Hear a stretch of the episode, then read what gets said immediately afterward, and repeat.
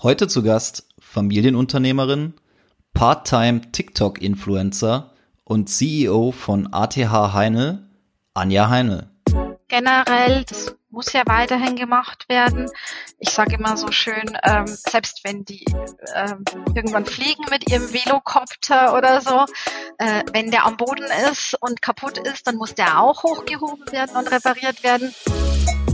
Herzlich willkommen beim Aftermarket Podcast mit Christian Müller.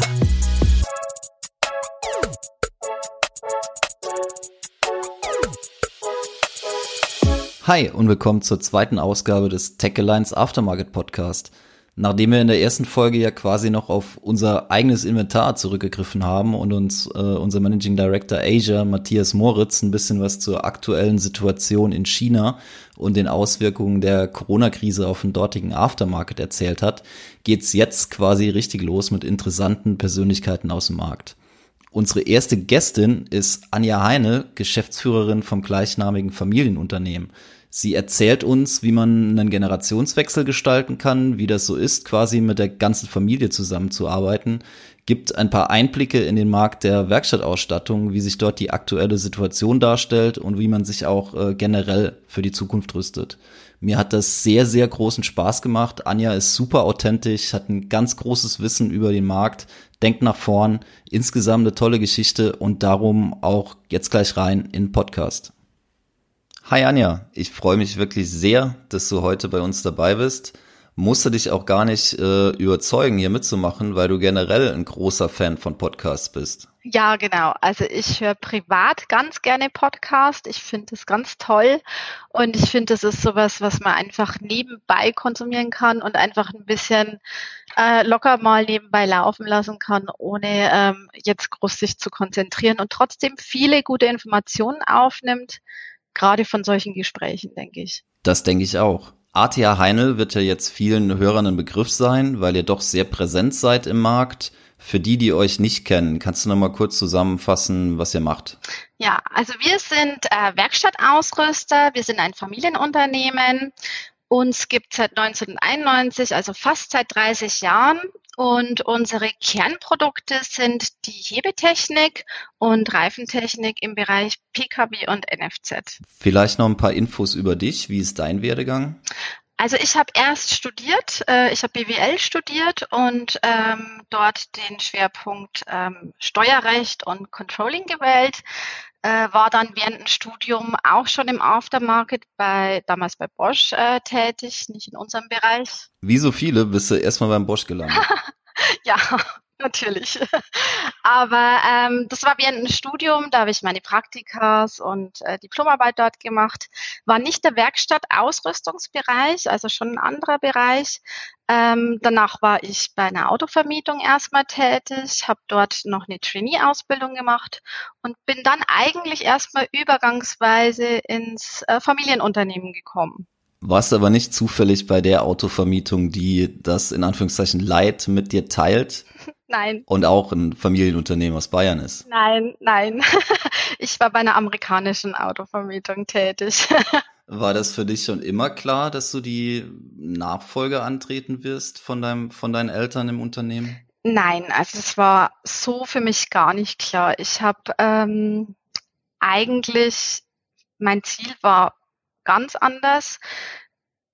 Die Firma war ja zu dem Zeitpunkt, als ich zum Beispiel angefangen habe zu studieren, noch sehr, sehr klein. Also es war wirklich so fünf, sechs Leute, äh, die hier gearbeitet haben. Es war auch nicht international orientiert. Es war alles sehr regional und für mich war das so zu klein. Also ich konnte mir da gar nicht vorstellen, wirklich äh, in so einem kleinen Betrieb zu arbeiten und habe das auch ausgeschlossen, weil man natürlich so als Unternehmerkind auch die Schattenseiten oft mitbekommt. Ne? Es lief ja nicht immer alles äh, super und es waren sehr schwere Zeiten auch und da war das nicht so klar für mich eigentlich. Wie ist dein Papa darauf gekommen, das, das Ganze zu starten? Ja, der hat ähm, irgendwann mal angefangen, immer so ähm, Unfallautos zu Hause nebenberuflich zu verkaufen. Also bei uns stand dann immer der ganze Hof voll mit Unfallautos. Und ähm, daraus hat sich das so ein bisschen entwickelt.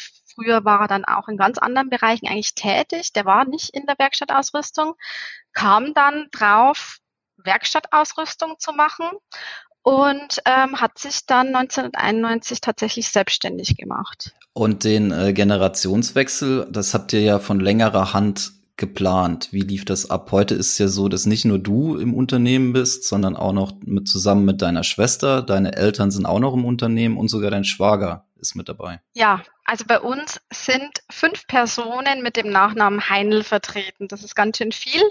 Wenn Sie nach der äh, Frau Heinl fragen, dann melden sich drei und äh, nach dem Herrn Heinl, dann melden sich zwei. Also da muss man schon ganz genau wissen, welchen man hier sucht.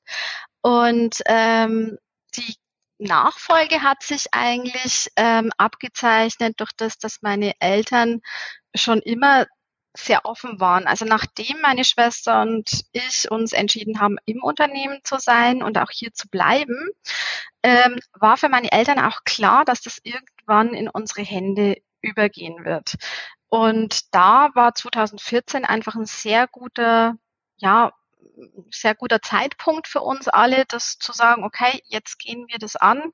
Natürlich war das nicht von heute auf morgen, das musste lange vorbereitet werden. Das hat äh, sehr, sehr viele organisatorische Hintergründe, die man mit Steuerberater, Notar und so weiter ähm, absprechen muss. Und ähm, damals war das dann, ja, ähm, schon ein guter Schritt, weil der relativ frühzeitig war.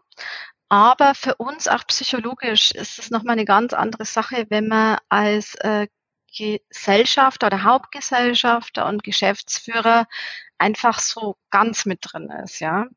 Und ähm, das war ein sehr guter Schritt, denke ich, weil wir alle davon profitieren konnten und das auch jetzt immer noch sehr gut leben. Wir teilen uns das in so einem Generationenpakt auf. Äh, meine Eltern sind noch dabei, unterstützen uns. Mein Vater ist tatsächlich eher so ein Coach und Mentor für uns und ähm, wir sind eher so im operativen Bereich äh, tätig. Und ich denke, das klappt sehr, sehr gut bei uns und äh, wir haben da sehr gute Erfahrungen damit gemacht. Euer Vater ist aber auch noch im Kundenkontakt. Ja, der ist noch gerne dabei. Also die sind ähm, immer noch hier viel tätig im Unternehmen.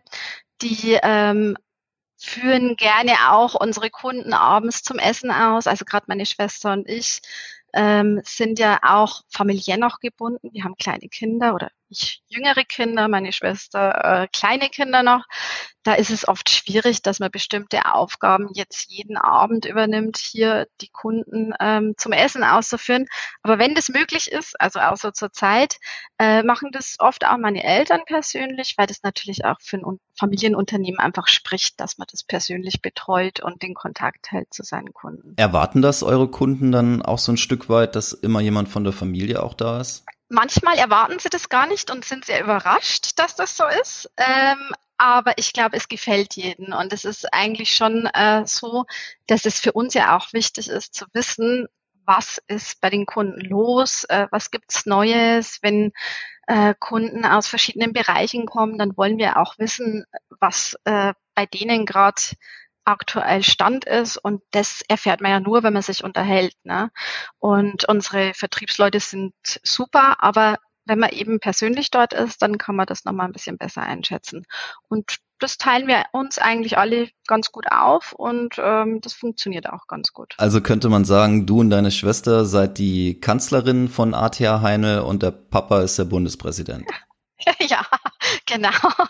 Der macht so die repräsentativen Aufgaben ähm, und äh, wir sind eher so im operativen Bereich äh, zuständig und ja, das funktioniert eigentlich sehr gut. Das ist eine gute Aufteilung, denke ich. Aber ähm, ja, das muss natürlich auch passen. Also müssen die Personen zusammenpassen und äh, man muss sich da gut verstehen, damit man da wirklich auch jeden seine Freiräume lässt und sich äh, gut noch zusammen abspricht, auch bei wichtigen Entscheidungen. Hättest du es alleine gemacht, ohne deine Schwester? Oh, das ist eine schwierige Frage. Nein, ich glaube nicht vielleicht. Also ich weiß, dass damals tatsächlich, es gab so einen Punkt, ähm, ähm, an den ich mich erinnern kann damals. Also wie gesagt, ich wollte eigentlich nicht ins Familienunternehmen. Ähm, die, als ich damals hergekommen bin am Anfang, war das eher so eine Zwischenstation für mich. Und ähm, dann gab es den Punkt, da wurde mein Vater damals auch krank. Ähm, das war auch äh, eine schwierige Zeit.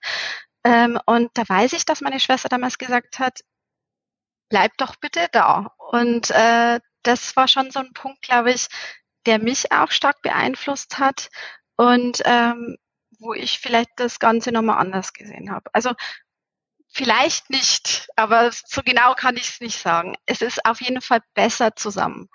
Ähm, wenn du gerade jetzt äh, solche Situationen, die in Krisen auch entstehen, ne, äh, wo man sehr viel, ja, nochmal gucken muss, wo geht's hin, äh, wie richten wir uns aus, wie machen wir das Ganze strategisch auch, dann ist es natürlich wesentlich besser, wenn du jemanden neben dir hast, der gleichzeitig auch da ist, als wenn du das Ganze alleine tragen musst. Also da ist mit Sicherheit, äh, ja, es ist einfacher zu zweit, beziehungsweise jetzt ja auch noch mit meinen Eltern sogar zu viert in der Geschäftsführung. Und äh, das macht auf jeden Fall für uns sehr viel Sinn. Dass man quasi einen Sparringspartner hat, mit dem man sich austauschen oder auch mal reiben kann. Genau, also du hast halt jemanden, der dir wirklich auch mal Kontra gibt, aber du immer auch wieder die Möglichkeit hast, gerade wenn du Geschwister hast, dann kennst du das ja, du streitest dich, aber danach geht's auch gleich wieder gut irgendwie. Ne? Und äh, wir streiten zwar jetzt nicht, aber man, man, man diskutiert da trotzdem mal kontrovers vielleicht verschiedene Themen. Und man weiß aber immer, dass man jemanden hat, ähm, auf dem man sich zu 100 Prozent verlassen kann. Und das ist schon wichtig und das wäre jetzt vielleicht mit jemand anderen nicht so möglich, beziehungsweise mit an, doch, unsere Angestellten sind eigentlich auch so offen, dass sie mit uns kontrovers diskutieren. Aber ähm, das ist schon gut, ähm, gerade im strategischen Bereich, äh, das äh, mit der Familie zu machen, finde ich. Da sind die Vorteile, dass ihr, dass ihr mit der ganzen Familie im Unternehmen seid, aber gibt es auch Nachteile? Wie kann ich mir das dann vorstellen? am Wochenende. Ihr trefft euch sonntags mittags zum Kuchen. Ja. Äh, guten Appetit und dann zwei Minuten später geht's um Hebebühnen. ja. ähm, also ich würde sagen nein, aber mein Mann wahrscheinlich ja. Das kommt immer darauf an, wie man das sieht. Ähm, es ist schon so, dass man natürlich, wir verbringen tatsächlich auch privat viel Zeit miteinander. Also es ist nicht so, dass wir hier in der Firma zusammensitzen und uns privat dann nicht mehr sehen können, sondern wir sind auch privat noch äh, viel zusammen. Und da ist es schon so, dass dann irgendwann immer dieses Thema mit der Firma kommt. Und ja, aber wir sehen das gar nicht so als Belastung oder als äh, Drama. Wir machen das gerne und dann macht das auch Spaß, ja. Und dann diskutierst du da auch und dann bist du drin und dann hast du verschiedene Themen und dann, ähm, ja, dann baut sich das natürlich auf. Also viele, viele Gespräche werden schon noch zu Hause am, am, ja, am Tisch geführt, äh, die jetzt hier so nicht stattfinden. Weil hier müssen wir ja auch viel arbeiten. Da, da kommen auch viele Ideen dann einfach zu Hause zustande, die jetzt hier vielleicht gar nicht möglich wären, weil man gar nicht die Zeit hat, sich so hinzusetzen. Also würdest du generell eher sagen, ihr habt mehr Vorteile dadurch? Ja, ich würde schon sagen, ähm, aber natürlich ist es, ähm, das muss halt immer jeder selber wissen, ne, ob er das ähm, auch tragen kann. Also das geht natürlich voll in jeden privaten Bereich rein und ähm, da ist man auch mit Haut und Haaren dabei. Du bist nicht nur halb, sondern bist halt immer ganz dabei. Und ich kenne schon manchmal von meinem Mann, der dann sagt so, der ist nicht hier, also der arbeitet äh, bei einem größeren Konzern. Und der sagt dann schon mal, na ja, also es geht schon hauptsächlich immer um die Firma, aber das ist halt, glaube ich, was so ein Familienunternehmen auch ausmacht, ne, dass man mit Haut und Haaren dabei ist. Die Nachteile, muss ich sagen, sehe ich gar nicht so dramatisch. Also ich mich stört's nicht, wenn im Urlaub jemand anruft oder so. Im Gegenteil, ich glaube, wenn sich drei Tage jemand nicht meldet, dann bin ich diejenige, die anruft und nachfragt, ob alles okay ist. Und ähm, ja, so handhaben wir das eigentlich alle schon immer. Hattest du mit Vorurteilen zu kämpfen, intern, weil du eben die Tochter bist, aber auch extern in unserer ja dann doch sehr männerdominierten Branche? Also ähm, intern war es gar kein Thema, weil äh, als meine Schwester und ich angefangen haben, war die Firma so klein, also wir waren da vielleicht 10, 12 Mitarbeiter, ähm, da gab es keine da gab es ja jetzt nicht hier, dass ich reingekommen wäre und ein eigenes Büro bekommen hätte und dann auf einmal hier die Tochter, äh, die hier die Chefin spielt. Das gab es damals nicht. Wir haben ganz normal in jedem Bereich mitgearbeitet, im Vertrieb, im Export, im Produktmanagement, in äh, verschiedenen anderen Bereichen. Da mussten wir alles machen. Das heißt, ähm, dieses Thema irgendwie mit Hierarchien gab es überhaupt gar nicht damals. Und ich muss auch sagen, das gibt es jetzt auch noch nicht wirklich. Wir sind äh, jetzt um die 50 Mitarbeiter. Äh, da gibt es keine Riesenhierarchien, wo jemand Chef spielen muss. Hier muss jeder noch arbeiten. Hier hat jeder noch seinen Bereich zu tun und wir arbeiten auch operativ mit. Äh, deswegen gibt's das so nicht. Hier kommt die Tochter und guck mal, glaube ich, äh, da sind wir voll einfach im Team mit dabei. Und ähm, ja, deswegen war das nie ein Thema und wird es auch nicht sein, weil jetzt ist sowieso ganz anders wieder. Und ähm, das Thema mit Frauen in der Branche ist für mich eigentlich auch kein großes Thema. Also wir sind jetzt 14 Jahre in diesem Bereich tätig, meine Schwester und ich. Und ähm, ja, wir haben genauso wie alle anderen Kompetenzen aufgebaut, äh, Netzwerke aufgebaut. Wir kennen uns aus in dem, was wir tun. Ich weiß, von was ich spreche, wenn ich über was spreche. Und äh, wenn ich was nicht weiß, dann sage ich das auch ganz ehrlich. Und da gibt es eigentlich keinen großen Unterschied zu Männern in diesem Bereich. Und ich kenne auch keine Männer, die jetzt gesagt hätten, mit der arbeite ich aber jetzt nicht, weil das ist nicht, es gibt so nicht. Da ist auch der ganze Aftermarket sehr offen und ähm, ich würde sagen, das ist äh, eine sehr gute Basis eigentlich sogar hier für Frauen. Es gibt aber trotzdem, und das muss man schon zugeben, sehr wenig Frauen in unserem Bereich. Das ist einfach die Natur der Sache, glaube ich. Im Zuge des Generationswechsels hattet ihr ja letztes Jahr auch einen Standortwechsel. Ihr seid in ein neues Gebäude umgezogen. Hattet ihr da besondere Anforderungen an die Infrastruktur, wie jetzt beispielsweise ein Showroom oder Schulungsmöglichkeiten? Ja, genau. Also wir sind im Juni äh, 2019 hier umgezogen und davor haben wir ungefähr äh, ein Jahr Bauphase gehabt und davor haben wir so eineinhalb Jahre geplant. Ähm, da gab es schon äh, wichtige Bereiche, die wir einfach umsetzen wollten. Wir kannten ja unsere Anforderungen, was brauchen wir, was wollen wir unseren Kunden zeigen, was wollen wir hier besser machen. Und entsprechend haben wir das Ganze auch geplant zusammen mit unseren Architekten. Und eine Anforderung war mit Sicherheit der Showroom, der aber gar kein richtiger Showroom ist, sondern eher ein Schulungsraum. Also wir haben hier sehr, sehr viele Schulungen normalerweise. Zurzeit kommt natürlich keiner bei uns rein, aber äh, im Normalfall haben wir fast wöchentliche Schulungen und wir führen quasi den, ähm, ja, den Leuten, die hierher kommen, unseren Kunden, auch alles immer live vor. Wir können hier alles live vorführen, was an Montier- und äh, Wuchtgeräten draußen ist. Und auch die Hebebühnen sind voll funktionsfähig. Und da macht es natürlich Sinn, dass man das hier in ein Gebäude integriert. Wir sehen das, also wenn ich hier jetzt in meinem Büro sitze, ja, und ich gucke raus, ich sehe das auch alles. Also wir wollen auch das so integrieren für uns, dass wir einfach wissen, jeden Tag, was wir tun und mit was wir unser Geld verdienen. Das wollten wir auch den Mitarbeitern wieder ermöglichen, das jeden Tag zu sehen und vor Augen zu haben. Und da haben wir schon das Konzept in diese Richtung ausgerichtet. Ein großer weiterer Punkt war mit Sicherheit die Technik, die hier im Hause ist, dass die sehr schnell und effizient arbeiten kann.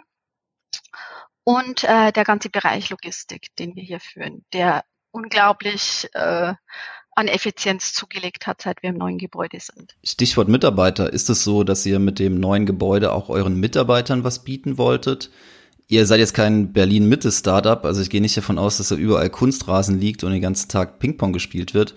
Aber spielt das eine Rolle auch bei der Akquise, dass man ein äh, modernes äh, Arbeitsumfeld zur Verfügung stellen kann? Auf jeden Fall. Also ich finde, ähm, die Mitarbeiter, die tragen das hier alles mit. Äh, der Erfolg, der kommt ja nicht nur äh, von äh, einer Familie oder, oder ein paar Leuten hier, die das führen, sondern das kommt ja von dem ganzen Team. Wir sind ein Familienunternehmen und äh, da gehört jeder dazu, zu dieser Familie, ja.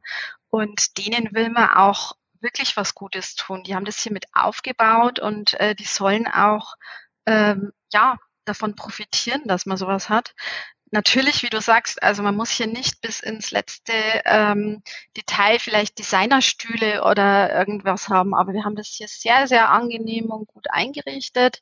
Wir haben auch viel Geld ausgegeben für bestimmte Voraussetzungen für Mitarbeiter. Wir haben zum Beispiel hier so elektrisch höhenverstellbare Tische, die arbeiten zum Teil im Stehen.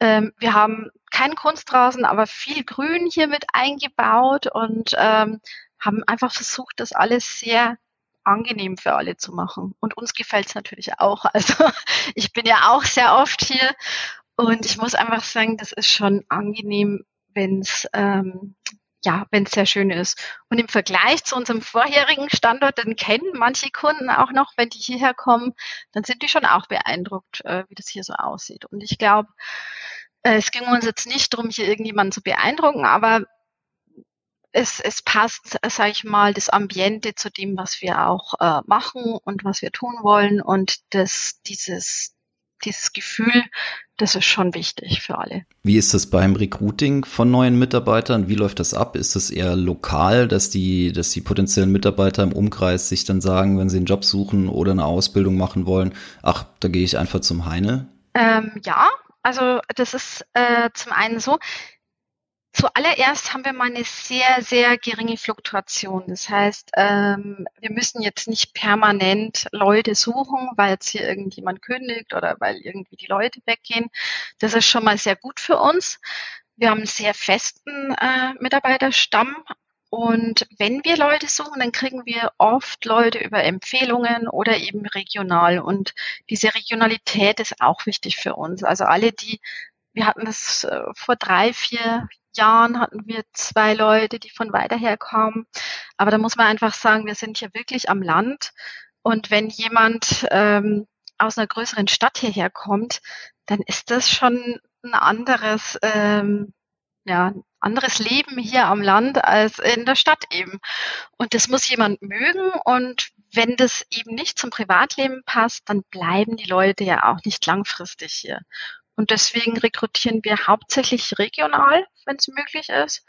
Und das hat sich bisher auch immer bewahrheitet, dass das eigentlich eine sehr gute Strategie ist, weil die einfach hier sind, die haben ihre Familien hier und äh, dadurch wahrscheinlich auch die geringe Fluktuation im äh, Personalstamm. Wie ist so die Mitarbeiterstruktur bei euch? Wie teilt sich das auf in äh, Technik, Indienst, Vertrieb oder Marketing? Ja, also wir haben hier am Standort circa 45 Mitarbeiter. Ähm, wir sind natürlich sehr techniklastig. Wir haben in der Technik circa zehn Mitarbeiter, die wirklich rein hier ähm, Sachen äh, montieren, ähm, wirklich an den Produkten schrauben, wenn irgendwas zu tun ist und umbauen. Ähm, dann haben wir den, die Servicetechnik quasi. Das sind äh, Leute, die hier am Telefon beraten und äh, technische ähm, Hilfe leisten für die Kunden und Produkte eben. Dann haben wir. Habt dann also einen First-Level-Support in-house auch? Ja, genau. Also das machen wir auch.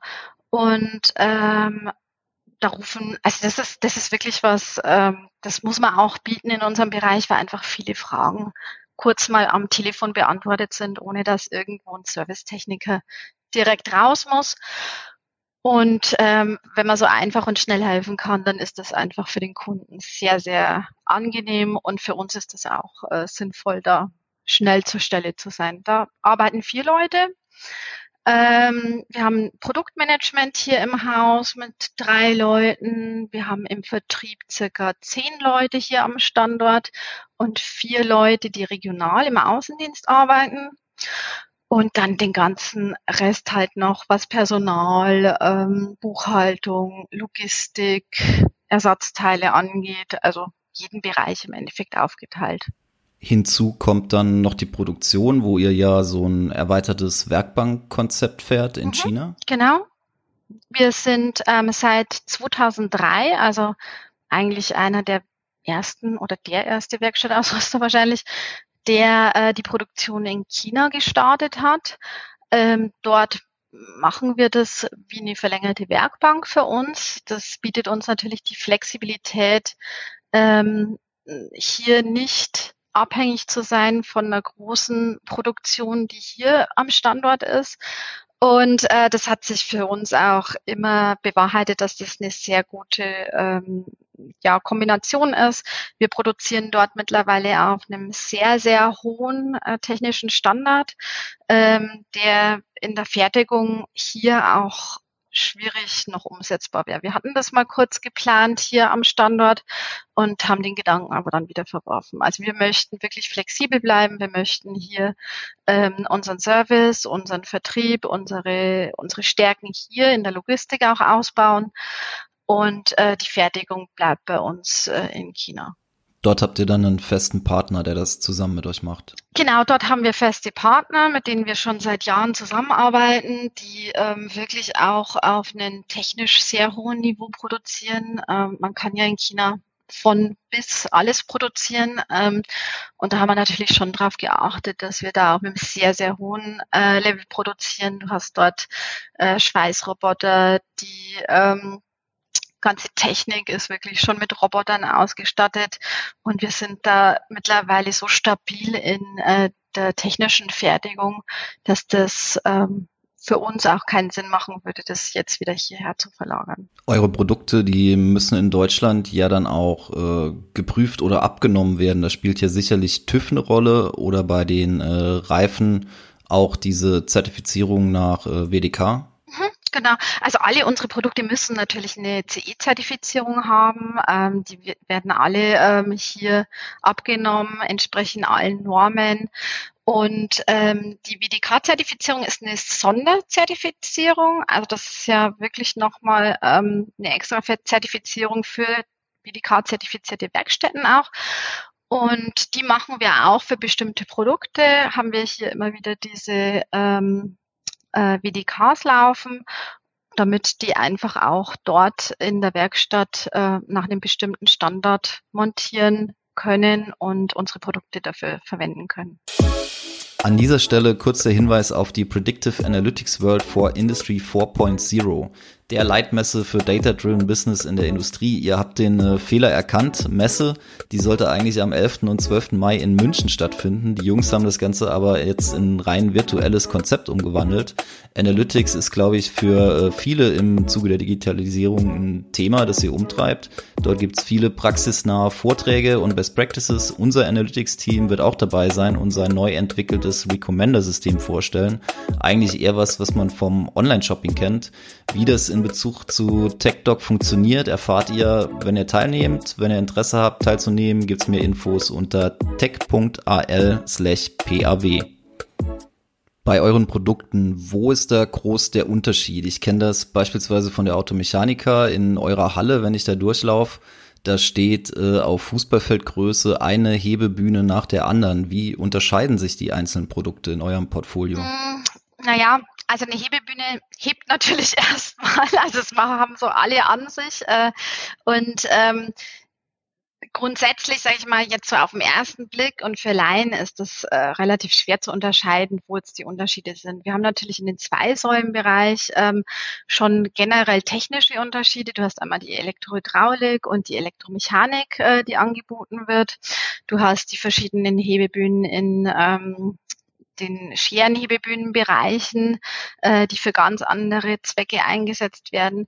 Die Hersteller unterscheiden sich in verschiedenen Bereichen der Technik einfach, das muss man ganz klar sagen, in der ähm, Preisgestaltung auch, also was äh, biete ich für welchen Markt an. Da kann man eben von sehr hochpreisig bis sehr günstig mittlerweile einkaufen und ähm, auf Amazon und so weiter gibt es mittlerweile auch schon Hebebühnen angeboten. Ähm, da gibt's wirklich alles, was so das Herz begehrt. Man muss halt gucken, was für einen das Richtige ist und auch äh, den technischen Anforderungen in der Werkstatt einfach entspricht dann. Was ist so euer Golf, euer Bestseller? Unser Golf. also alles, nein. Also das würde ich vielleicht nochmal kurz anschließen. Äh, wir jetzt speziell als ATH, wir sind ähm, eher so im mittleren Preissegment unterwegs. Also wir sind äh, nicht einer der hochpreisigen ähm, Hersteller. Ähm, ich würde jetzt sagen eben, nicht jeder braucht den Mercedes, sondern es gibt eben auch viele, die Golf fahren möchten und auch das nur zahlen möchten und nicht den Mercedes brauchen. Äh, der Golf fährt genauso so schnell am Ende, ja, wenn es äh, sein muss. Und das ist eigentlich so unsere Zielgruppe, also so das mittlere Pre Preissegment in der Werkstatt, äh, die sehr viel Wert auf äh, hochwertigen Service legen. Und ähm, da haben wir uns auch stark positioniert, denke ich, in den letzten Jahren. Unser Bestseller in dem Bereich ist mit Sicherheit ähm, die Zwei-Säulen-Hebebühne, die Comfort Lift. Ähm, das ist einfach, ja, die, die, ist einfach universell einsetzbar. Das, da haben wir auch ein sehr gutes modulares Konzept, ähm, bei dem verschiedene Möglichkeiten noch sind, die umzubauen an den Armen und so weiter. Wir haben zwei ähm, Bedieneinheiten an den Säulen. Das heißt, ich muss nicht jedes Mal um die Säule wieder rum und ähm, hier äh, um die ähm, Hebebühne zu bedienen, sondern ich kann das tatsächlich immer an der Säule machen, an der ich gerade bin. Und da haben wir eigentlich schon eine sehr, sehr äh, gute Alternative zu anderen Herstellern geschaffen in den letzten Jahren. Im Bereich Hebetechnik gibt's noch so die Crosslift, die das ist so meine Lieblingshebebühne. Die gefällt mir besonders gut. Das ist die große Auffahrscherenhebebühne mit allen äh, drum und dran. Und da bietet man einfach für das Preis-Leistungs-Verhältnis eine unglaublich gut äh, ausgestattete Bühne an, die auf dem Markt wirklich sehr, sehr gut angenommen wird und einer der, ähm, ja, würde ich sagen, Marktführer in dem Bereich sind im Bereich äh, Wuchten und Montieren kommt jetzt drauf an. Also da sind wir vor allem bei der M52 und M72. Die M72 hat sich in den letzten Jahren so ein bisschen rauskristallisiert als der Favorite. Ähm, und im Wuchtbereich ist es mit Sicherheit die W42 mit äh, 3D Messarm. Bei euren Reifenprodukten, was ist da der USP für die Werkstatt? Ist es äh, Geschwindigkeit? Also mit meinen Produkten kriege ich den Reifen schneller gewechselt als mit anderen? Also ja, wir haben jetzt schon bei verschiedenen Produkten auch zwei Geschwindigkeiten zum Beispiel einge, äh, eingeführt. Das ist schon wichtig. Ähm, es geht natürlich darum, wie schnell kann ich so einen äh, Reifen montieren. Ja, also das ist ja draußen schon und wie leicht kann ich das und wie äh, wie schadenfrei kann ich das Ganze machen. Und äh, da braucht man einfach eine professionelle äh, Montiermaschine, mit der muss man einfach ähm, gut umgehen können auch. Das ist wichtig. Also das heißt, äh, wir bieten auch immer gute Videos auf YouTube an oder auf unserer Homepage, damit die Leute auch wissen, wie sie das Ganze handhaben müssen. Und da ist natürlich wichtig, dass ich die ganzen Features habe. Da brauche ich einen zweiten Monti äh, einen ähm, Montage, Hilfsmontagearm zum Beispiel dazu, damit ich das wirklich gut machen kann. Da brauche ich einen ähm, automatischen Montagefinger, damit es leichter äh, runtergezogen werden kann von der Felge. Und da bieten wir halt auch alles an. Wir bieten keinen Vollautomaten an, aber wir bieten wirklich hochprofessionelle, ähm, gute Maschinen an in einem mittleren Preissegment. Und ja. Gut, dass du den YouTube-Kanal erwähnst, den habe ich mir in der Vorbereitung angeschaut. Ah ja. Ja, um mich einfach in das Thema ein bisschen einzuarbeiten und habe da gesehen, dass auch viele äh, Videos an den osteuropäischen Markt gerichtet sind. Ist das ein wichtiger Markt für euch oder was sind generell die wichtigen Absatzmärkte? Mhm. Ähm, also wir sind ähm, hauptsächlich natürlich in Deutschland unterwegs. Äh, wir haben 60 Prozent unseres Umsatzes in Deutschland ähm, im Großhandel laufen. Ähm, die anderen Märkte, wie zum Beispiel äh, Frankreich und Polen, werden von Handelsvertretungen bei uns auch bedient. Da haben wir mit Sicherheit insgesamt auch nochmal zehn Leute äh, im Ausland, die tätig sind für uns. Und vor allem Polen ist da sehr, sehr stark. Äh, Polen mit den ganzen äh, Ländern, die wirklich ähm, Lettland, Let äh, Litauen, Estland noch bedienen, Ukraine, Tschechien, Slowakei in diese Richtung, also der Osten quasi. Äh, da sind wir sehr stark mit unserer Handelsvertretung mittlerweile ähm, vertreten. Und in Frankreich auch, durch das, dass wir eben dort auch vor Ort Leute haben mit Technik und mit Vertrieb. Die anderen Märkte sind im Endeffekt alle ähm, auch durch Handelspartner von uns vertreten in Europa. Wir sind stark in äh, Dänemark zum Beispiel, also so ganzen skandinavischen Länder, Österreich, Schweiz, da ähm, ist es einfach auch deutschsprachig, da ist der Dachvertrieb äh, natürlich tätig, das ist auch immer sehr gut. Italien natürlich nicht. Das sind andere große äh, Werkstattausrüster, die kommen natürlich alle aus Italien. Der Markt ist jetzt für uns eher nicht so interessant. Und ähm, auch Nordafrika ist ein Markt, den wir stark bedienen. Das kommt einfach aufgrund der französischen Sprache und dass wir sehr frankophon orientiert sind. Und ihr vertreibt ausschließlich über den Großhandel.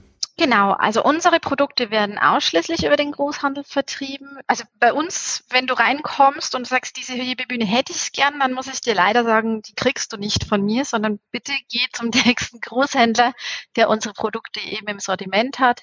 Wir haben uns 2008 für diesen Weg entschieden. Ähm, bis dahin hatten wir tatsächlich einen Direktvertrieb in Deutschland. Ähm, aber der Großhandel ist natürlich viel näher an den äh, Kunden dran. Das äh, betrifft vor allem den Teilehandel mittlerweile. Der Teilehandel, der freie Teilehandel ähm, ist natürlich immer vor Ort, kennt seine Kunden, weiß, was der braucht, ist auch an dem äh, Zeitpunkt vor Ort, wenn vielleicht jetzt mal die Hebebühne oder die Reifenmontiermaschine den Geist aufgibt und sagt, okay, ich habe hier was und das macht einfach Sinn für uns, da ein gutes Konzept mit ihnen zusammen zu starten und äh, das über diesen Teilehandel vor allem zu vertreiben. Wer sind da eure wichtigsten Partner im Moment? Ähm, bei uns ist vor allem Wessels Müller, Karat, Coparts mittlerweile, Cola. Wir sind eigentlich in sehr, sehr vielen Teilehandelsorganisationen drin und arbeiten mit denen sehr stabil und sehr gut zusammen. Und für die vertreibt ihr eure Produkte dann auch als White-Label-Lösung? Ja, genau. Also ähm, viele der Teilehandelsorganisationen haben mittlerweile eine Eigenmarke ähm, die für die natürlich sehr sinnvoll ist, weil die einfach als äh, ihre eigenen Produkte gehandhabt werden können. Die werden oft in der Werbung auch besser positioniert. Und da machen wir einige Produkte eben ähm, unterstützend für diesen Bereich. Das macht auch Sinn, weil wir natürlich die Spezialisten in diesem Bereich sind und der Teilehandel muss sich ja auf seinen Bereich, die Teile im Endeffekt konzentrieren. Da passt die Werkstattausrüstung oft gar nicht ins Konzept, also weder in der Datenstruktur, noch in der, ähm, im Vertrieb, noch im, in der Logistik oder im Service ist das ähm, für den Teilehandel ähm, effizient abzuarbeiten. Und da haben wir uns mittlerweile sehr stark darauf spezialisiert, dass wir das für den Teilehandel von vorne bis hinten gut abbilden können und äh, denen da den Service zur Verfügung stellen. Und dann profitieren beide Seiten im Endeffekt davon, äh, wir von den Vertriebskanälen und ähm, der Großhandel oder der Teilehandel von unseren äh, von unserem Spezialwissen natürlich und am Ende vor allem die Werkstatt, weil sie natürlich gute Produkte und hochwertige Produkte zu einem sehr guten Preis auch äh, bei den Eigenmarken bekommen kann. Wie ist das bei OE-Werkstätten, also bei den Fahrzeugherstellern? Was steht dort für Equipment? Äh, leider nicht wir. da stehen äh, tatsächlich, also ähm, muss man sich, wenn man ähm, dort als Ausrüster äh, tätig sein will, muss man gelistet sein bei den ähm, Fahrzeugherstellern. Äh, und das sind wir nicht gelistet bisher. Das äh, bedarf einer eigenen ähm, ja, eigenen äh, Listung nochmal. Dann muss man auch Zertifizierungen durchlaufen. Das machen wir bisher nicht. Ähm, vielleicht in Zukunft, das muss man eben sehen. Das bedeutet auch ein Invest und äh, wir müssen auch immer gucken, ob sich das dann lohnt am Ende und ob das sinnvoll für uns ist oder ob das keinen Sinn macht. Jetzt aktuell werden vielleicht nicht ganz so viele, das betrifft hauptsächlich diese Neubauten an Werkstätten. Also wenn man so ganz große neue Werkstätten ausrüsten will, wo wirklich zehn Hebebühnen nebeneinander, hintereinander stehen, das sieht immer super aus, ja ähm, das wäre natürlich toll, wenn man das öfter hätte. Und das können wir aber leider halt meistens nicht machen. Wir bedienen hauptsächlich die freien Werkstätten. Ähm, und da sind halt kleinere Werkstätten, das sind das äh, professionelle, hochprofessionelle Werkstätten natürlich, aber ähm, nicht diese ähm, Herstellerwerkstätten einfach, genau. Wie ist es mit Werkstattketten, jetzt ATU beispielsweise? Ja, also bei ATU ähm, sind wir auch vertreten. Ähm, das kommt immer darauf an, wie so die Anforderungen sind. Aber wir arbeiten auch mit Werkstattketten natürlich zusammen, wenn die Bedarf haben in dem Bereich. Und äh, haben da auch mit ATU schon zusammengearbeitet. Und ähm, das ist natürlich schon schön, ne? wenn du äh, im Werbespot zum Beispiel bei ATU deine ähm, eigene Hebebühne entdeckst. Da freut man sich dann schon sehr und macht auch Spaß, ja. Also seid ihr vollends zufrieden mit dem Vertrieb über den Großhandel, wie ich das jetzt rausgehört habe. Und das aber, obwohl dein Papa quasi als eBay-Pionier angefangen hat, so wie du mir das vorab ja. erzählt hast. Also mein Vater war wirklich, also der Werkstattausrüstungs-eBay-Pionier, wie du so gesagt hast, schlechthin. Ähm, der hat da damals angefangen, ähm, 2000 darum, da jetzt mittlerweile ist ja eBay schon wieder eine ganz andere Plattform. Damals war es aber wirklich noch äh, unglaublich gut dort zu verkaufen. Und es waren halt keine anderen ähm, Werkstattausrüster dort. Also keiner hat sich getraut, über ähm, den Onlinehandel quasi zu verkaufen. Das war damals, jetzt denkt man so, ja, warum nicht? Ja, man, man hat das alles so vor Augen und kennt es, aber damals muss man sich das vorstellen, da hat jeder noch, nee, das kannst du nicht machen, du kannst nicht übers Internet eine Hebebühne verkaufen. Ich habe damals noch studiert, BWL, ja, ich habe gesagt, nein, das ist ein Investitionsgut, das kann man nicht übers Internet verkaufen, da brauchst also diese ganzen Logiken, die man jetzt ja schon ganz anders wieder hat, äh, die waren damals wirklich noch anders und ähm, er hat aber dann einfach probiert, also schon immer, das war schon immer sein Ding, dass er einfach Sachen ausprobiert und hat da wirklich ja so eine goldene Zeit auch erwischt, weil ähm, dort konnten wir natürlich auf einmal nicht mehr regional bloß äh, liefern, sondern überregional. Plus eine Sache, die äh, ganz wichtig war, war Vorkasse. Also damals ähm, haben auf einmal die Leute Vorkasse bezahlt, wo du früher quasi noch auf Rechnung und dann noch dreimal anrufen, so kannst du mal bitte das wieder überweisen. Das war für uns ähm, in der Zeit super, weil das einfach die Firma unglaublich also stabilisiert hat auch. Und ähm, dann irgendwann kam natürlich so nach und nach, ich, ich weiß noch, viele haben immer gefragt, was machst du denn da, Hans? Und er dann immer so, ja, ich probiere das halt so ein bisschen, aber es war wirklich ein Supermarkt für uns. Nach und nach kam dann natürlich ganz viel äh, in eBay rein und dann wurde es auch sehr preisgetrieben. Also das ist heute natürlich auch immer noch so dass alles, was über das Internet verkauft wird, auch sehr preisgetrieben ist. Und ähm, deswegen sind wir auch nicht mehr im Onlinehandel tätig, weil ähm, wir natürlich nicht nur über den Preis verkaufen, sondern wirklich auch Technik und Qualität und den Service, der dahinter steht. Und den muss man auch beraten dann. Da kann man nicht nur im Internet irgendwas anzeigen. Ne? Generell, wie erreicht ihr eure Kunden? Sind das in erster Linie Messen? Ihr probiert ja da auch viel äh, anderes aus, Social Media mäßig. Ich habe gestern noch ein Video gesehen von dir und deiner Schwester bei TikTok? ja, also ähm, ja, wir äh, probieren manchmal Sachen aus, die wir so finden. Das liegt, glaube ich, so in unserer Natur, wahrscheinlich von meinem Vater eben vererbt. und ähm, wir probieren einfach manchmal Sachen aus. Also vieles ist ja mittlerweile sehr ernst und sehr schwierig auch zur Zeit. Das äh, kann man ja nicht anders sagen. Ne? Und ähm, zum Beispiel dieses TikTok-Video, das macht uns Spaß. Und dann haben wir gedacht, okay, dann machen wir das einfach mal auch äh, bei LinkedIn rein und ist ganz lustig einfach. Wir versuchen aber natürlich ähm, vor allem auch ähm, seriös zu werben. Also ähm, das sind natürlich mal so einzelne Sachen, die wir machen. Und ähm, der Hauptwerbebereich ist bei uns schon die ähm, Fachzeitschriften, wo wir Anzeigen schalten. Dann gibt's die Messen, die sehr wichtig sind für uns. Wir müssen unsere Produkte immer wieder zeigen. Wir müssen immer wieder auch ähm, den ähm, vor allem Fachpublikum, also da geht's ja wirklich um die Leute, die das am Ende dann vielleicht vertreiben an äh, den Endkunden, also an die Werkstatt, zeigen, wie funktioniert das, was ist der Unterschied, was sind die technischen Hintergründe, warum unser Produkt und nicht ein anderes. Und das sind Messen natürlich für uns sehr, sehr gut, weil wir einfach zeigen können, was wir da qualitativ und servicetechnisch leisten können. Dann gibt es andere Bereiche wie Social Media mittlerweile. Das ähm, macht für den Endkunden natürlich Sinn. Wir haben ja immer zwei Kanäle. Wir haben immer den Großhandel, bei dem wir werben müssen. Da geht's dann eher so in die Richtung LinkedIn und den Endkunden, also die Werkstatt an sich. Und äh, die ist eher in Facebook oder eben in den Fachzeitschriften oder auf Messen dann auch manchmal vertreten, wo wir unsere Produkte dann zeigen, genau.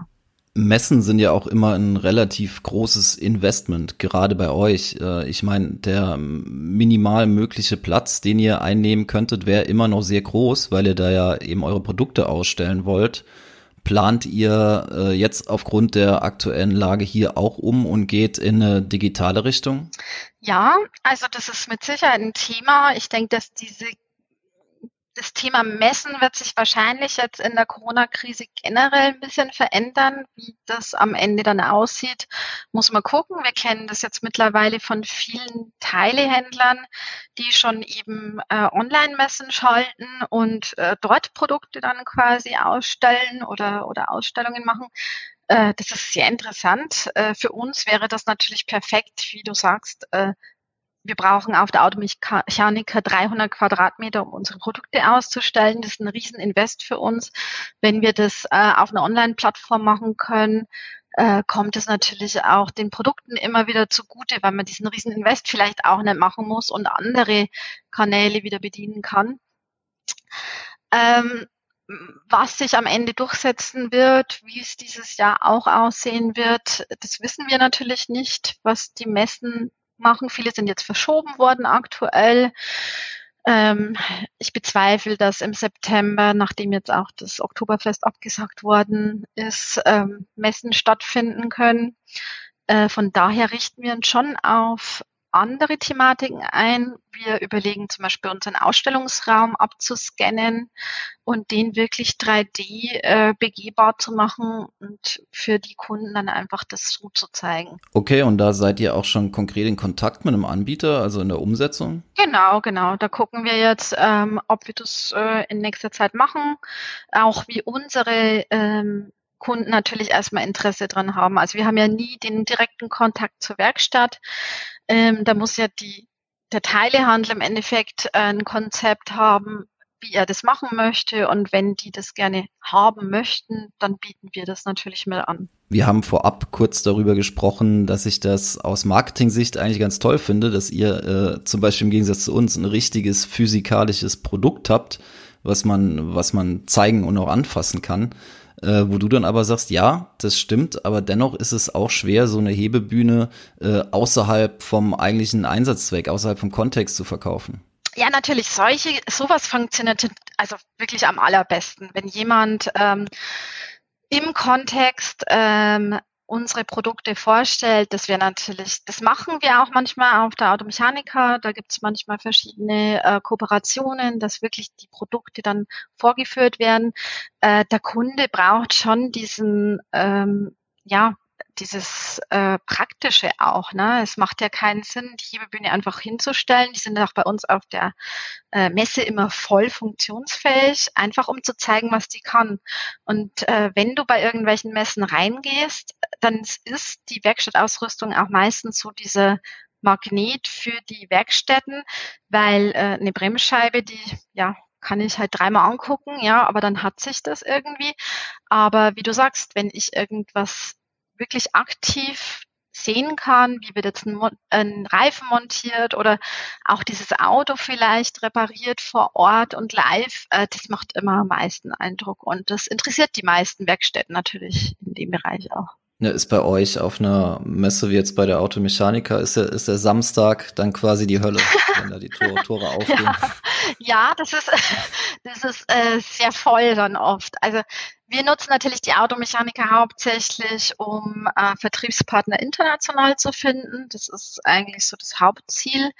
Aber die Werkstatt ähm, will auch was sehen und die sind dann meistens samstags vor Ort ähm, und gucken dann äh, was hier und wie hier montiert wird. Und dann versucht man halt möglichst große und breite Reifen und besondere Reifen am Stand zu haben, damit die auch ein bisschen was zu sehen haben. Abgesehen von Messen in der jetzigen Zeit, spürt ihr sonst schon irgendwelche Auswirkungen durch die Corona-Krise auf euer Business?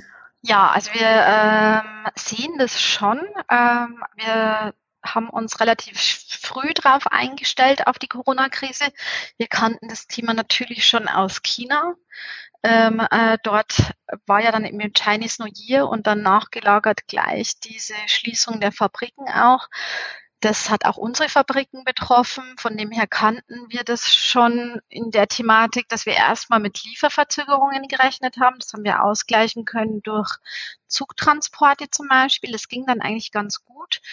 Und dann kam das Thema halt ja nach Europa.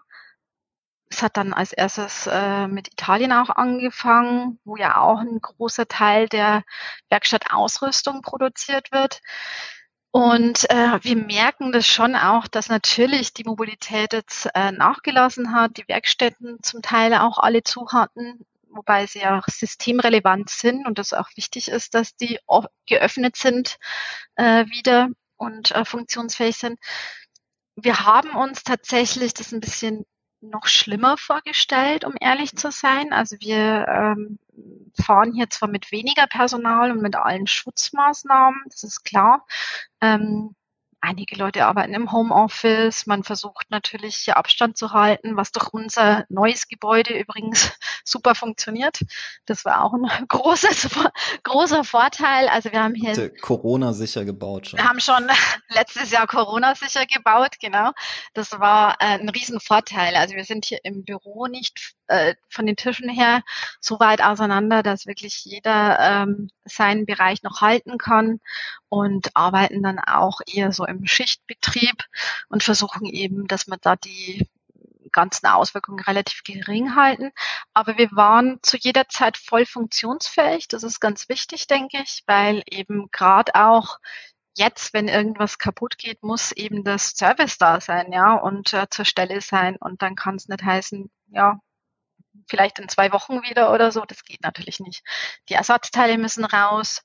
Und es gab auch trotzdem viele, die sehr dankbar waren, dass wir in der Zeit auch noch äh, Produkte ausgeliefert haben. Also letztens habe ich erst mitbekommen, hat sich eine Frau unglaublich gefreut, dass jetzt diese Hebebühne wirklich kommt, ja, und äh, dass sie die Chance hat, die jetzt zur Zeit noch zu bekommen. Jetzt läuft auch langsam wieder alles ganz gut an, finde ich. Also wir merken, dass es ähm, ruhiger wird, äh, äh, umgekehrt, dass es wieder ein bisschen anzieht, dass wir mehr Anfragen bekommen. Und äh, wir haben uns natürlich auch darauf eingestellt. Unser Außendienst war natürlich nicht vor Ort in den Filialen bei den Teilehandlern. Äh, das macht man zurzeit nicht, das geht auch nicht. Aber wir ähm, haben das halt dann telefonisch abgebildet. Man zeigt es dann auch ähm, eben im Internet, was zu tun ist. Man hat die Videos. Also man kann sich da schon gut behelfen. Ähm, und das ging eigentlich besser, als ich das jetzt vor einem Monat hätte ich nicht gedacht, dass wir jetzt schon wieder so stabil und, und gut arbeiten können. Das muss ich wirklich sagen. Ich habe das Negative gesehen, als es ist. Und äh, bin da aber auch froh drum, dass es für uns äh, so gut und hoffentlich weiter auch gut ausgehen wird. Ist es generell Saisonbusiness, was ihr macht? Also zumindest für die Reifenprodukte, dass du da im äh, Frühjahr und im Herbst Hochsaison hast? Ja, also Reifenprodukte total. Das ist wirklich schon immer, ähm, dass die Saison ähm, für äh, früher Reifenwechsel und Herbstreifenwechsel ähm, bei uns einfach die höchsten Verkaufszahlen hat. Da ist es dann auch wichtig, dass wir voll lieferfähig sind. So eine äh, Montiermaschine wird auch nicht mehr monatelang vorbestellt, sondern die wird heute bestellt und ist übermorgen eben bei der Werkstatt, ja. Und äh, das merkt man dann total, dass dann da einfach der Bedarf da ist in der Saison, dass das natürlich Produkte sind, die ähm, immer so Ersatzbeschaffung sind, wenn was kaputt geht und die gehen halt kaputt, wenn dann gerade Saison ist und deswegen sind wir da voll abhängig in dem Bereich. Die Hebetechnik ist ein bisschen stabiler. Also da ähm, wird einfach auch in anderen äh, Monaten ganz normal investiert. Sommer ist natürlich für alle immer ein bisschen so ruhig, aber das stört uns ja auch nicht. Da machen wir dann lieber Urlaub und äh, lassen es uns gut gehen. Und im September zieht das Ganze dann auch wieder voll an. Gerade mit dem Messen normalerweise. Also alle Teilehändler haben dann im September, ob ab Oktober dann meistens so ihre Messen und das merken wir schon sehr, sehr stark, ja. Was ist generell so die Halbwertszeit von euren Produkten? Ich stelle mir das so vor, die sind made in Germany, TÜV geprüft, die halten quasi für die Ewigkeit. Also so in Bezug auf Customer Retention. Äh, die Werkstatt wird ja jetzt nicht jedes Jahr ein neues Produkt kaufen und quasi upgraden. Ja, genau so ist es leider. So als Hersteller muss man ja immer leider sagen. Für den Endkunden ist es toll, finde ich, dass Produkte noch so lange halten. Unsere Produkte halten. Ich habe mich im Vorfeld hatten wir ja schon kurz Kontakt, dann habe ich mich äh, nochmal mit dem Produktmanagern kurz abgesprochen. Also äh, es ist tatsächlich so, dass wir die Hebebühnen 10, 15 Jahre im professionellen Betrieb haben, also in der Werkstatt. Und dann haben die oft noch so eine zweite, so ein zweites Leben irgendwo bei jemandem privat oder so, der sich halt die dann wahrscheinlich von der Werkstatt abkauft. Also wir haben hier Anfragen von Produkten, die tatsächlich 15 Jahre alt sind und Ersatzteile benötigen. Und da sehen wir schon, dass die Zeit einfach sehr, sehr lang ist. Ähm, Natürlich ist bei uns auch im Engineering nichts angedacht, dass es anders sein sollte. Das finde ich ist auch ähm, sinnvoll, wenn jemand so viel Geld investiert, dass er auch eine lange Haltbarkeit hat. Und ähm, das sehen wir auch ja immer wieder. Die Reifenmontiermaschinen ähnlich, zehn Jahre ungefähr. Bei den Wuchtmaschinen ist ein bisschen mehr Elektronik drin.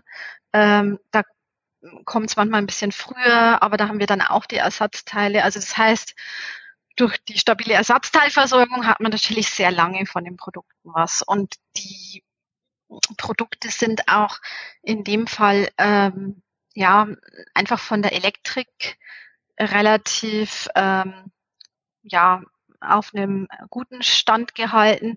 Das heißt, so viel kann da auch nicht ausfallen. Umso mehr Elektrik natürlich in den Produkten verbaut wird, umso mehr hat man das Thema, dass man auch ähm, wirklich mal Probleme bekommt. Aber das ist bei Hebebühnen und äh, Reifenmontiermaschinen eben ja, ein relativ geringer Anteil. Stichwort Digitalisierung. Wie spielt das in die Produktentwicklung mit ein? Woran arbeitet ihr da? Ich habe äh, in einem Interview von dir gelesen, dass ihr zumindest Sachen wie äh, Over-the-Air-Updates, also äh, Fernwartung, Predictive Maintenance schon konkret auf dem Schirm habt? Ja, also ähm, genau mit den neuen Steuerungen. Also wir wir ähm, arbeiten an einem neuen Steuerungsmodell quasi für alle unsere Hebebühnen. Wir sind immer ähm, so gelagert, dass wir alle unsere Produkte modular aufbauen. Das heißt, ähm, alle Produkte haben eine relativ gleiche Basis. Das hilft uns erstens in der Produktentwicklung und zum anderen auch den Servicetechnikern draußen, dass sie nicht sich 10.000 verschiedene ähm, Techniken merken müssen. Und da haben wir eben ein neues ähm, ja, Steuerungskonzept entwickelt. Das ist noch so noch nicht verbaut, aber da gibt es eben die Möglichkeit, dass du ganz vieles dann auch ähm, abrufen kannst ähm, und per Fernwartung zuschalten kannst. Möglich ist das alles. Ähm, es fehlt ein bisschen derzeit noch an Bedarf in der Werkstatt, durch das, dass wir in den freien Werkstätten sind. Die sind noch nicht so vernetzt. Vielleicht kommt diese Digitalisierung jetzt auch durch die Corona-Krise mehr, ne? dass sich das äh, schneller entwickelt. Möglichkeiten haben wir. Wir setzen es aber erst um, wenn es äh, flächendeckend auch wirklich äh, den Bedarf gibt, weil wir einfach immer gucken, dass die Produkte im Preis-Leistungs-Verhältnis sehr gut äh, sind. Und wenn ich jetzt hier ja sehr neuartige Technik verbaue, dann äh, kann es natürlich sein, dass ich hier mit dem Preis auch in eine ganz andere Richtung komme. Und ähm, in der freien Werkstatt äh, das auch nicht dann gefordert wird. Nicht nur in der freien Werkstatt, ich glaube, unser Markt ist generell äh, sehr preissensitiv, wenn man das so sagen kann. Genau, genau. Also es ist sehr sensitiv und ähm, man muss sich ja überlegen, die Werkstatt hat auch sehr viele Bereiche, in die sie investieren muss. Also gerade die letzten Jahre im Bereich Bremsenprüfstand, äh, Lichteinstellplätze und so weiter, da waren ja große Investitionen auch, ja. Und äh, da hat man vielleicht auch nicht die Möglichkeit, ähm, sich das High-End-Produkt zu kaufen, sondern halt einfach eins mit stabiler Qualität, mit äh, technisch guter Funktionalität und hoher Funktionalität. Aber ähm, das muss dann vielleicht nicht das das Endfinish sein. Dass das kommt, ist klar. Also wir kriegen eine neue Generation an jungen Leuten, die viel technikaffiner sind, die da viel mehr erwarten auch und ganz anders umgehen damit.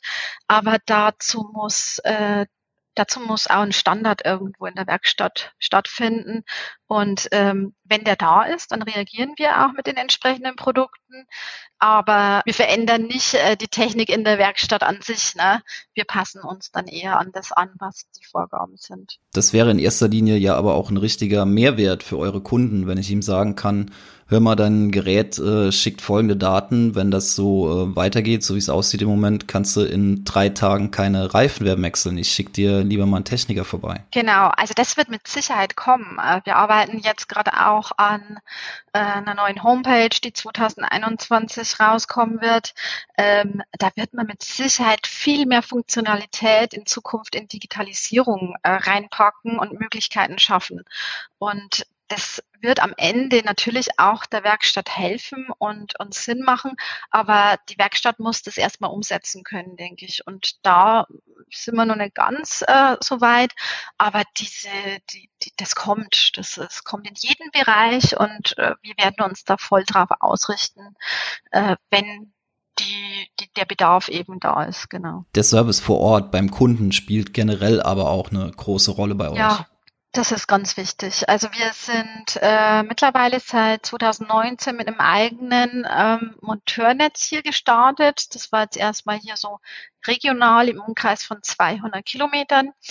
Ähm, das ist super. Also wir machen da mittlerweile sehr, sehr viel mit unseren eigenen Leuten vor Ort und ähm, vor allem in der Montage, wenn diese Produkte fachgerecht und richtig montiert werden, dann ist das einfach auch schon mal so ein Qualitätsmerkmal, das man mittlerweile auch hat. Und dann hat der Kunde da auch eine Einweisung dabei. Also es sind so All-Inklusiv-Pakete bei uns. Und das äh, ist total gut für den Kunden, weil der einfach dann voll funktionsfähiges Produkt hat, weiß sofort, wie er starten kann. Und ähm, ja, das machen wir mittlerweile sehr häufig und versuchen das auch deutschlandweit Schritt für Schritt. Jetzt gucken wir mal, wie es läuft mit, mit der Krise und alles. Aber wir versuchen das Schritt für Schritt auszubauen, weil wir einfach sehen, dass der Bedarf da ist ähm, an Service in den Werkstätten. Die brauchen das und wollen das. Und da wollen wir eigentlich auch als Partner zur Seite stehen natürlich. Wie sieht die Zukunft für euch aus, wenn man davon ausgeht, es wird ein Schritt weggehen von individueller Mobilität hin zu Carsharing? Es wird mehr äh, Elektroautos auf den Straßen geben, die ja einen äh, geringeren Bedarf haben, in die Werkstatt zu kommen? Ja, das wirkt sich mit Sicherheit aus. Also wenn es weniger Werkstätten gibt, eben aus dem Grund, äh, dass es so kommt, dann wirkt sich das äh, langfristig auch auf uns aus. Das ist klar, der äh, Markt der Werkstattausrüstung ist kein wachsender Markt. Das ist er schon seit Jahren nicht. Ähm, wir merken das natürlich in diesem Bereich, also wir kennen ja die ASA-Statistiken und so weiter, da sehen wir immer die Verkaufszahlen, äh, wie sich die entwickeln. Es ist ein Ersatzbeschaffungsmarkt. Wir stellen uns darauf ein, dass wir diesen Markt bedienen können, also dass wir alle Fahrzeugtypen abbilden können, dass es da keine Probleme bei den Aufnahmen gibt, dass wir ähm, das alles anbieten können. Aber es wird natürlich verschiedene Sachen ähm, reduzieren einfach. Also wenn ich ein Elektroauto habe, dann wird es nicht mehr so viele Ersatzteile haben, dann wird es nicht mehr so oft ähm, in die Werkstatt müssen, weil es einfach Fer Fernwartungskonzepte gibt, so wie du vorher schon für die Werkstatt geredet hast. Gibt, kennen wir das ja aus den Teslas und so weiter. Ähm, und äh, wenn sich das reduziert, ist es auch ein Thema für uns. Aber äh, wir sehen das gerade zum Beispiel im Reifenbereich ist es so, dass zum Beispiel die ganzen äh, Elektroautos eher mehr Reifenverschleiß haben als weniger durch die äh, schnelle Beschleunigung und so weiter. Also montieren bleibt auf jeden Fall bestehen. Es bleibt auch bestehen äh, das Heben generell. Das muss ja weiterhin gemacht werden. Ich sage immer so schön, ähm, selbst wenn die ähm, irgendwann fliegen mit ihrem Velocopter oder so. Äh, wenn der am Boden ist und kaputt ist, dann muss der auch hochgehoben werden und repariert werden. Also auch die Doro Bär wird noch aber. mit ihrem Flugtaxi in die Werkstatt müssen. Ja, genau, wahrscheinlich. Also äh, was genau kommt, welche Konzepte kommen. Also wir sehen das jetzt auch schon im Karosseriebereich, dass da die ähm, Versicherung eher entscheidet, wohin das geht. Wir sehen das auch in unterschiedlichen Ländern, dass es unterschiedliche Konzepte gibt. Ähm, das äh, ändert sich, das hat Auswirkungen auf unseren Markt. Der schrumpft natürlich in der Werkstattausrüstung und das ähm, ist immer noch Deswegen ist es wichtig für uns einfach eine gute Marktpräsenz zu haben, äh, sehr gute Produkte. Also ohne gutes Produkt äh, geht's eh nicht, sage ich mal. Und der ganze ähm, alles, was außenrum ist, wird einfach noch viel wichtiger für die Leute, für die Werkstätten. Habe ich einen guten Service? Habe ich eine gute Ersatzteilversorgung für die Produkte? Gerade jetzt äh, in der Krise, wenn ähm, wenn viele Firmen vielleicht da auch Probleme haben, ist es einfach wichtig, dass man dann stabil als Firma dahinter steht. Und das tun wir.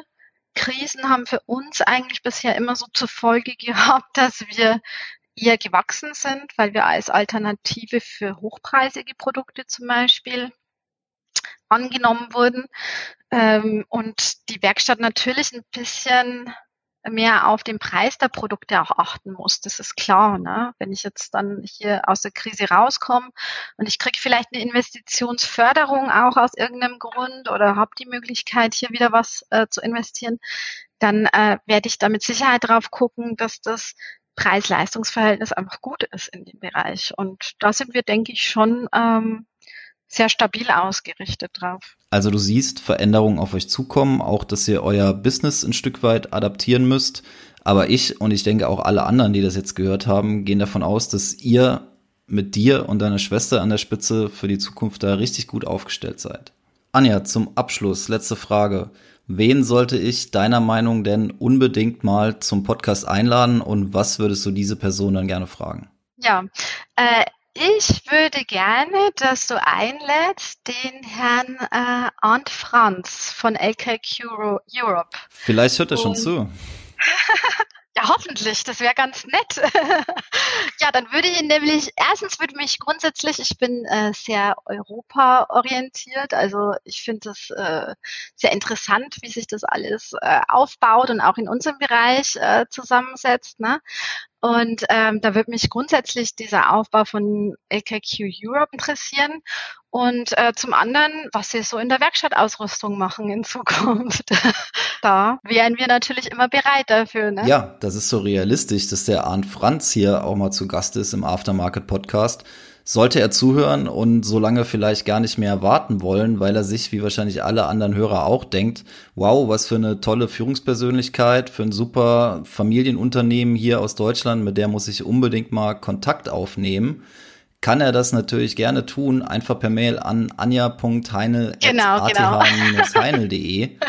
Ansonsten kann er auch gerne nochmal bei uns nachfragen. Von Tech Alliance hat er wahrscheinlich auch die ein oder andere E-Mail-Adresse in seinen Kontakten mit drin. Wir werden mal nachfragen, aber ich bin mir sicher, dass er das sehr gerne macht, wenn er die Zeit dazu findet. Ja, der ist bestimmt schwer beschäftigt jetzt auch zurzeit, aber das wäre bestimmt sehr interessant, äh, da mal eine Einschätzung zu kriegen und gerade äh, ja, wenn man da einen guten Überblick kriegt, was so in Europa auch passiert, das ist sehr interessant auf jeden Fall. Was ein schönes Ende. Anja, dir nochmal vielen, vielen Dank, dass du dabei warst heute. Ich merke mir, dass wenn es wieder möglich ist, dass ich euch unbedingt mal an eurem neuen Standort äh, besuchen muss. Ansonsten bei der nächsten Messe, wenn die wieder stattfinden, wird es natürlich so sein, dass wir eine ATH Heinel Hebebühne bei unseren Reparatur- und Wartungsdaten platzieren, um das bisschen greifbarer zu machen. Ja, das wäre super. Also alles, äh, wenn du hierher kommst, würde ich mich freuen. Dann trinken wir Kaffee und genießen hier den schönen Ausblick. Und äh, wir hoffen natürlich, dass bald wieder irgendwann Messen stattfinden können und wir solche Kooperationen auch laufen lassen können. Das wäre ganz toll, denke ich, für alle. Und äh, mir hat es total Spaß gemacht. Ich hoffe, das war interessant und äh, ja, mal gucken, äh, was da draus kommt dabei. Das war mit Sicherheit interessant für alle, die sich das jetzt angehört haben. Das ist ja auch so ein bisschen die Idee dahinter, interessante Persönlichkeiten aus unserer Branche vorzustellen. Und da gehörst du definitiv dazu. Das ist sehr nett. Da freue ich mich. Dieses Kompliment kann ich aber nur zurückgeben. Dann nochmal danke dir und Grüße an den Rest der Heinels. Ja, danke schön. Ciao, ciao. Tschüss. Das war die zweite Folge unseres Aftermarket Podcasts. Ich hoffe, es hat euch gefallen. Wir waren jetzt so circa auf Inlandsfluglänge, auch wenn die Inlandsflüge ja im Moment eher weniger stattfinden. Feedback gerne einfach per Mail an podcast.techalliance.net und ansonsten würden wir uns natürlich freuen, euch auch in der nächsten Folge als Hörer begrüßen zu dürfen. Bis dahin, macht's gut und passt auf euch auf. Ciao, ciao.